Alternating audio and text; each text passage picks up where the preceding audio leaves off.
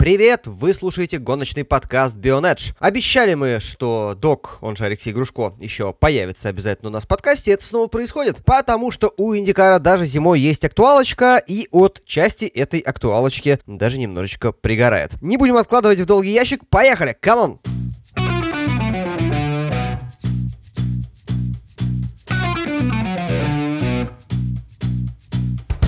собственно, надо бы анонсировать, о чем мы сегодня поведем свою неспешную беседу. Ну, как минимум о том, что Киркут в итоге в Индикаре оказался, но оказался в таком его месте, что не то чтобы получится за него порадоваться, ибо оказался он в команде AJ Фойта. Во-первых, док, привет. И вам не болеть. Во-вторых, э, поскольку ты, по сути, эту тему сам предложил, я так понимаю, что у тебя не радости от этого даже несколько больше, чем у меня, хотя я тоже, признаться, не сильно-то рад именно такому исходу, просто я считаю, что оттуда выбраться можно. А ты, по-моему, считаешь, что нельзя. Нет, я считаю, что оттуда выбраться тоже можно. Как бы я даже сделал инфографику такую кустарную, чтобы показать. Да, excel нужно будет, кстати, прикрепить ее обязательно к выпуску. Из серии просто игра на выживание, как выбраться из команды HJF это Made by Dog. Да, я потом обязательно приложу. То есть из нее видно, что некоторые ребята действительно, для них Фойт оказался похоронным бюро, но у некоторых даже все неплохо сложилось, и может быть дело не сколько в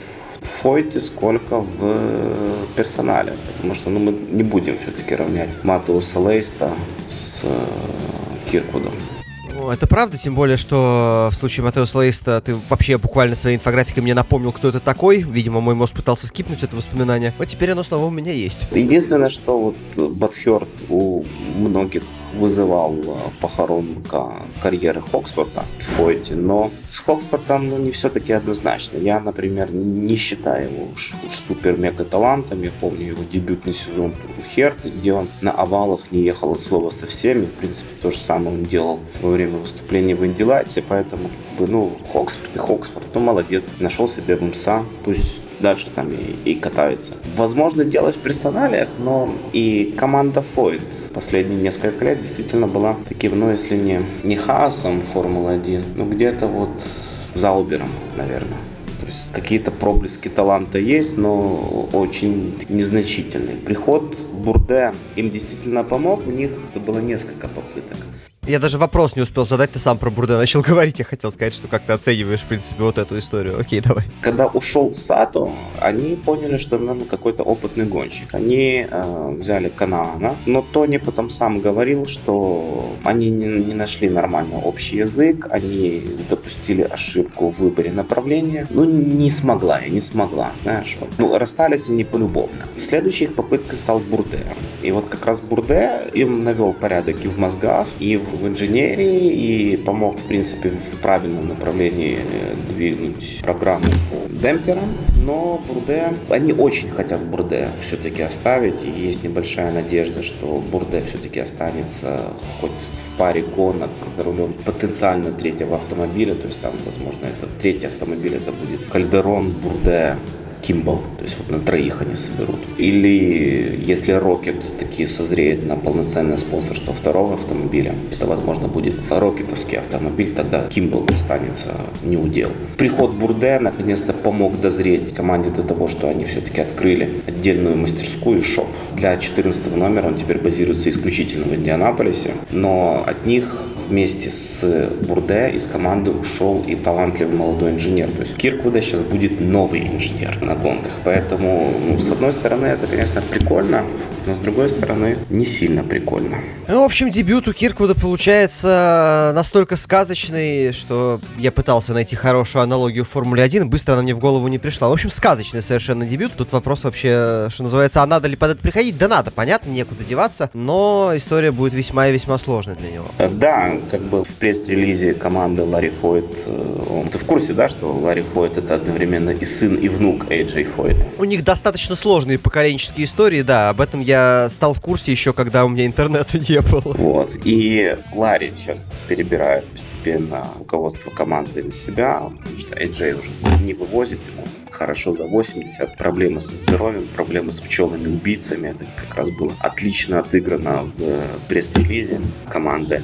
Ларри говорит, что как только мы поняли, что Кирквуд свободен, мы сразу схватились за эту возможность. И все-таки мне кажется, что Киркут тут принял несколько поспешное решение. У него контракт с Андретти заканчивался, по-моему, 1 ноября в 12.00. Он закончился, и после этого он стал свободным агентом. Но при этом им интересовались в Хункасе. Его услуги запрашивали Эд Carpenter Racing. То есть они хотели ему предложить вариант с дорожниками и выступлением в Индианаполисе в паре с Эдом Карпентером. Его будущее пытались устроить Салливан с Вассером, которые очень хотят продолжать сотрудничество с Коином, и это была бы вообще изящная комбинация, когда Вассер забирал свой Силмастер, часть оборудования и, например, сезон ехал с Хункусом второй машиной в партнерстве, и, может быть, это все-таки было бы лучше, чем ехать в Фойте. Вариант с Карпентером вообще идеальный. А Киркуда, если бы Андретти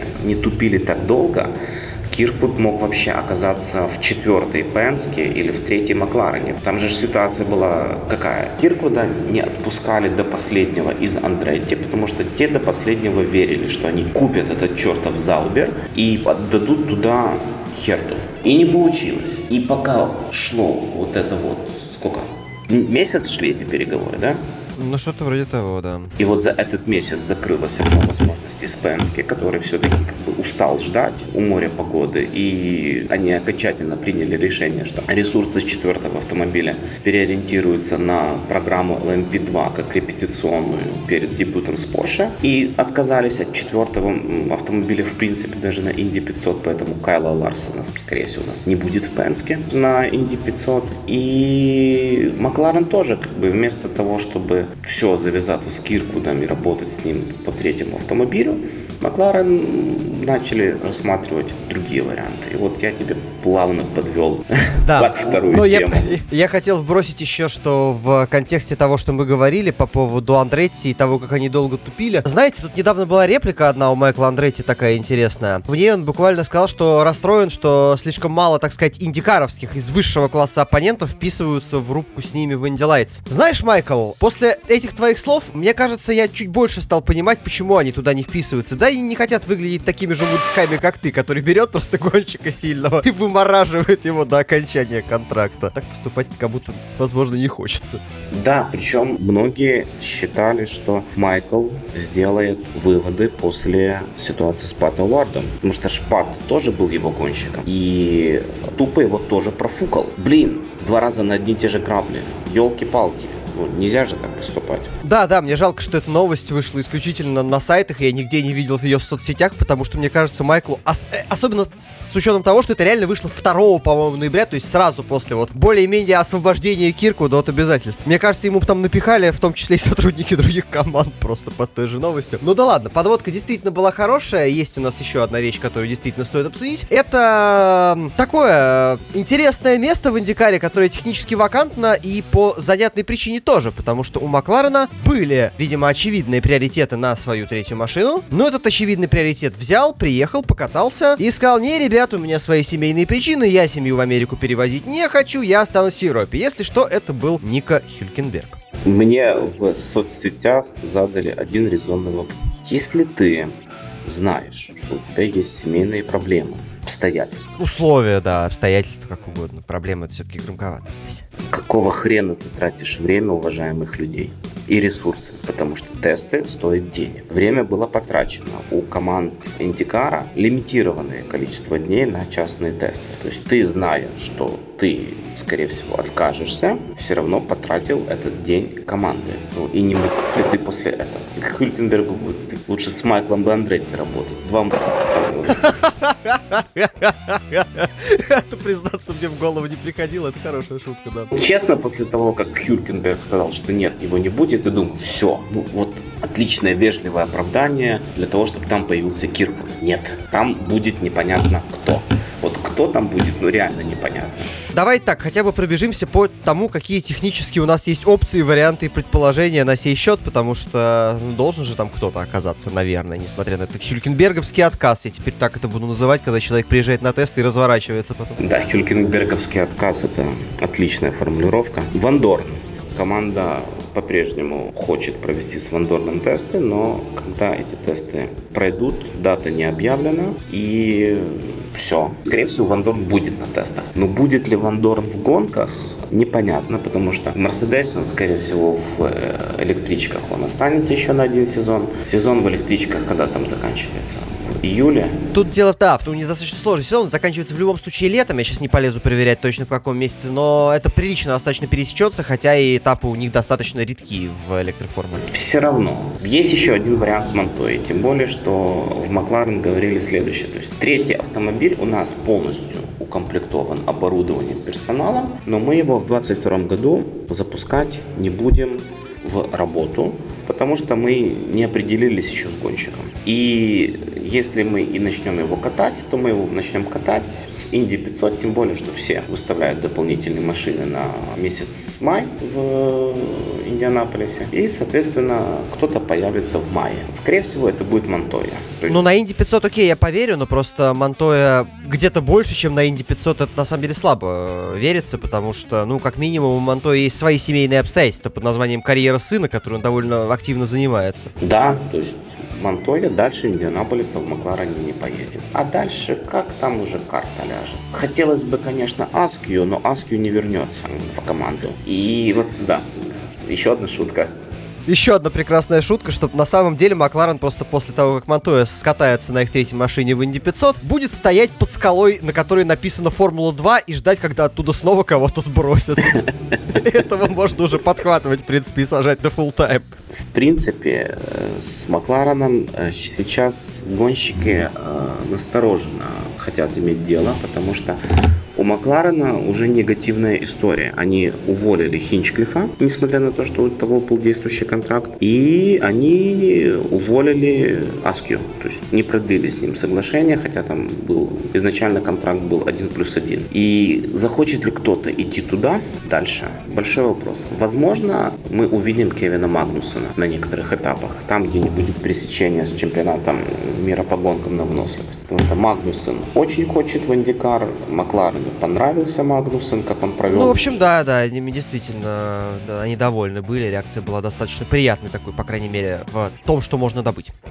И еще ходили разговоры, что почему Макларен не хочет заполнять третью машину на 22 год кем-то, потому что они ее держат для Александра Росси. Хотя, когда объявили о Де Франческо, в Андретте отдельно подчеркнули, что у всех гонщиков многолетние контракты. То есть Росси, по всей видимости, находится в рабстве у Андретти не только на 22 но и на 23 год. Поэтому неизвестно, будут выкупать из рабства Росси или не будут.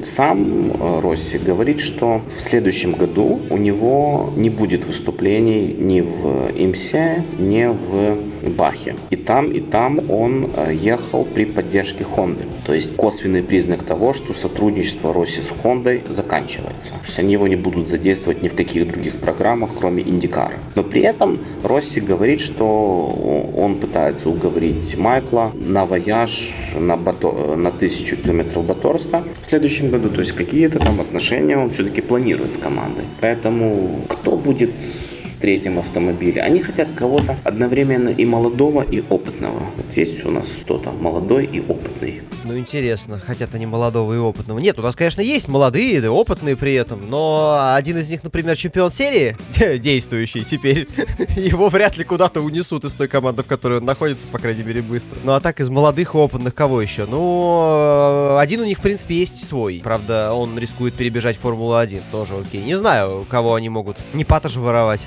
Нет, я говорил о Макларене. Макларен хочет молодого и опытного. А, ну, еще раз повторюсь, э, Росси уже в одну из этих категорий скоро перестанет попадать. Шутки шутками, но сколько Алексу лет, какого он года рождения, дай-ка я себе это открою даже. Он 20, ему 29. Он, нет, он мой ровесник, ему 30, 91 года. По меркам IndyCar а он еще молодой. Ну, типа, окей, окей. Я не знаю, кого Макларен на самом деле в таком ключе может хотеть. А по поводу Росси и окончания сотрудничества, мне кажется, что все-таки должно оно будет когда-нибудь закончиться, потому что Андретти в IndyCar е мне начинает постепенно напоминать Van Amersfoort Racing в Формуле 4. Когда просто у нас есть пелотон, там, не знаю, из 20 машин, и половина из них представлена одной командой. Ну, вот Андретти, по-моему, к этому стремится немножко. Просто в IndyCar е конкуренции побольше. Не исключаю, что от э, Росси когда-нибудь не то чтобы избавиться, да, но просто скажут, типа, чувак, у нас тут своих хватает. Ну да ладно. Если Росси не покажет ничего в следующем году, то как бы все. Я об этом говорил. Да, время... сезон у него был довольно водянистый, мы обсуждали это с тобой уже.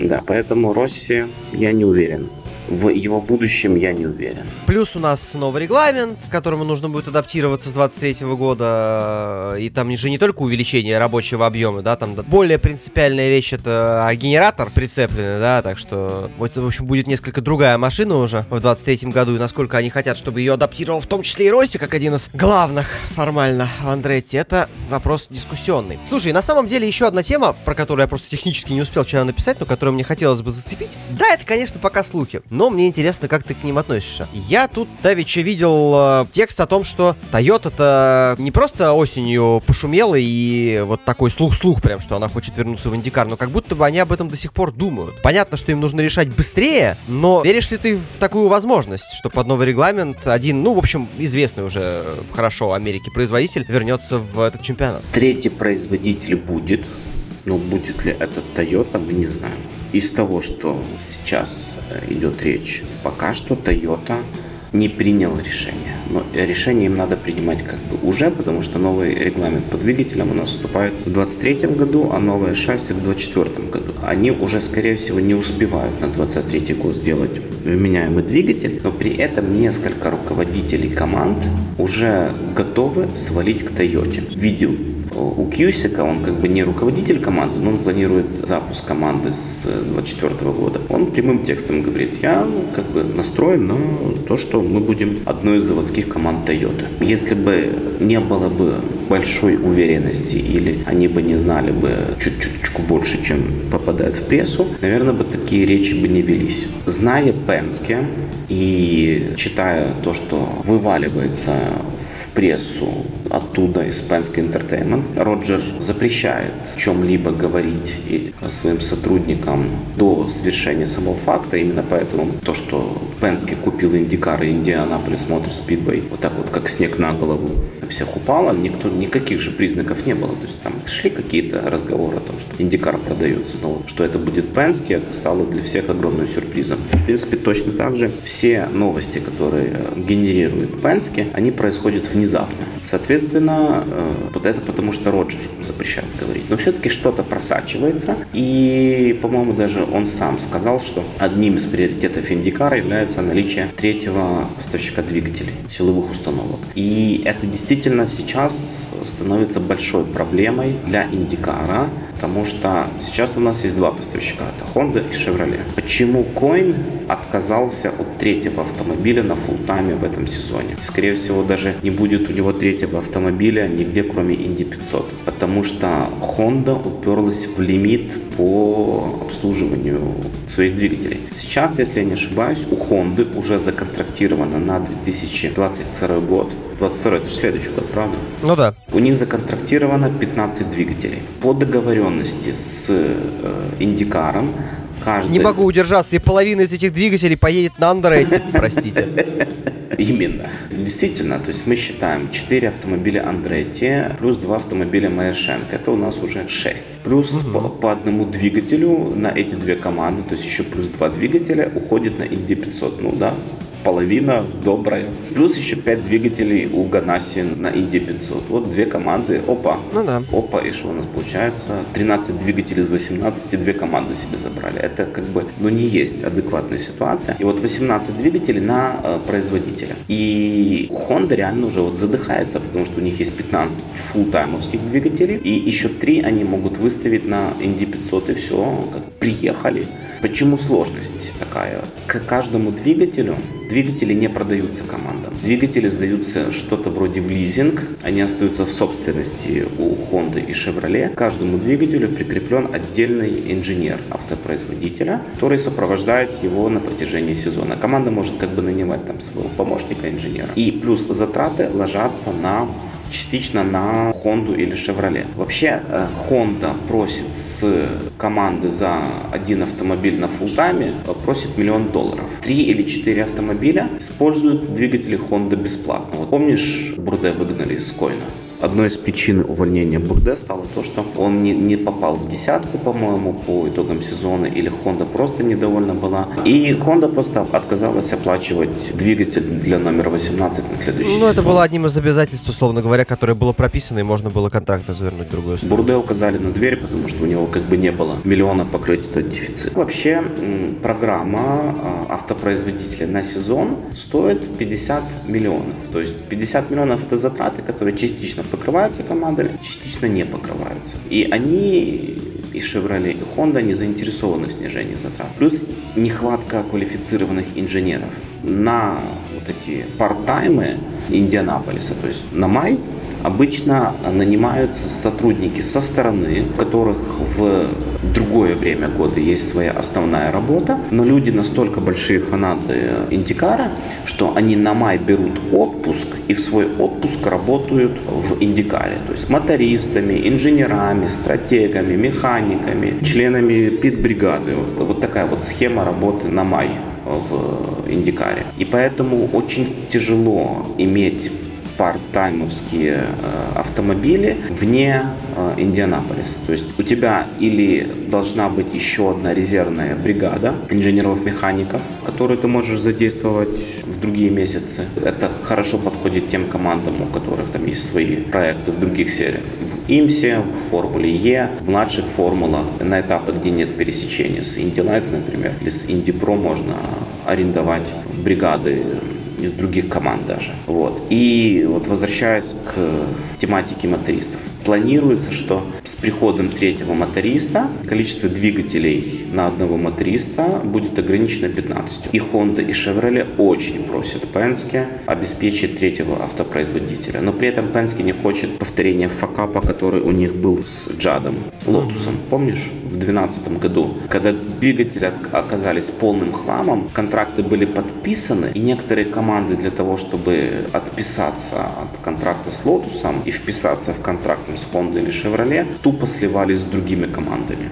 Я думаю, что, во-первых, все-таки э, немножко сейчас другой потенциально уровень производителя, да, который собирается прийти. Говорим о Тойоте и говорим о ней действительно всерьез, потому что, ну, док все справедливо объяснил, что если что-то старательно не сливается, собственно, с самим Роджером, то вполне возможно это окажется правдой. Ну и от Тойоты сложнее ожидать, что они настолько сильно облажаются. Все-таки уровень другой. Ну, у Тойоты был опыт в Индикаре, я бы не сказал бы, что он был неуспешным, если я не ошибаюсь. Скотт Диксон, наш любимый. Кстати, ты обращал внимание на то, что, несмотря на 6 титулов, Скотт Диксон ни разу не защитил свой титул? Да, обращал внимание, у него действительно нет ни одного подряд, но это было внезапное осознание такое, и когда оно пришло, я достаточно сильно удивился. Вот э, аналогичная ситуация. Так вот, первый титул Скотта Диксона случился а, с двигателями Toyota, если я не ошибаюсь. Ну, тут еще нужно сказать, что у Toyota еще есть опыт не просто Индикара как такового. Они же, когда участвовали, да, это были разделенные чемпионаты, и они участвовали в обоих чемпионатах. И у Toyota есть опыт гибридный. Ну, кстати, да, это, то- это тоже важно, но это из другой уже области, но он у них есть. И вот под новый регламент, да, с генератором им, конечно, может быть, даже отчасти будет легче, чем Шевроле, например. Э, Но, насколько я понимаю, ситуация по Тойоте, присутствие ее в Индикаре, каким-то образом коррелирует с э, деятельностью Тойоты в Наскаре. Подробности я тут, к сожалению, не до конца понимаю, их не до конца э, озвучиваю, то есть как-то оно взаимосвязано. Чего конкретно оно зависит, я пока что не могу сказать. Что могу сказать? Будем наблюдать. э, Интересно в итоге, окажется ли именно Toyota третьим производителем с нового регламента, хотя успевать э, построить двигатель действительно, как Док справедливо сказал, уже достаточно сложно. Я думаю, что можно наконец-то оставить выпуск коротким, чтобы максимальное количество людей дослушали его до конца. Благодарю вас за внимание, благодарю Алексея Грушко, что к нам пришел. И э, до следующих встреч. Я думаю, гоночный мир нас без новостей не оставит. Ну а если и оставит, мы все равно найдем о чем поговорить. До следующей недели, я думаю. Пока-пока.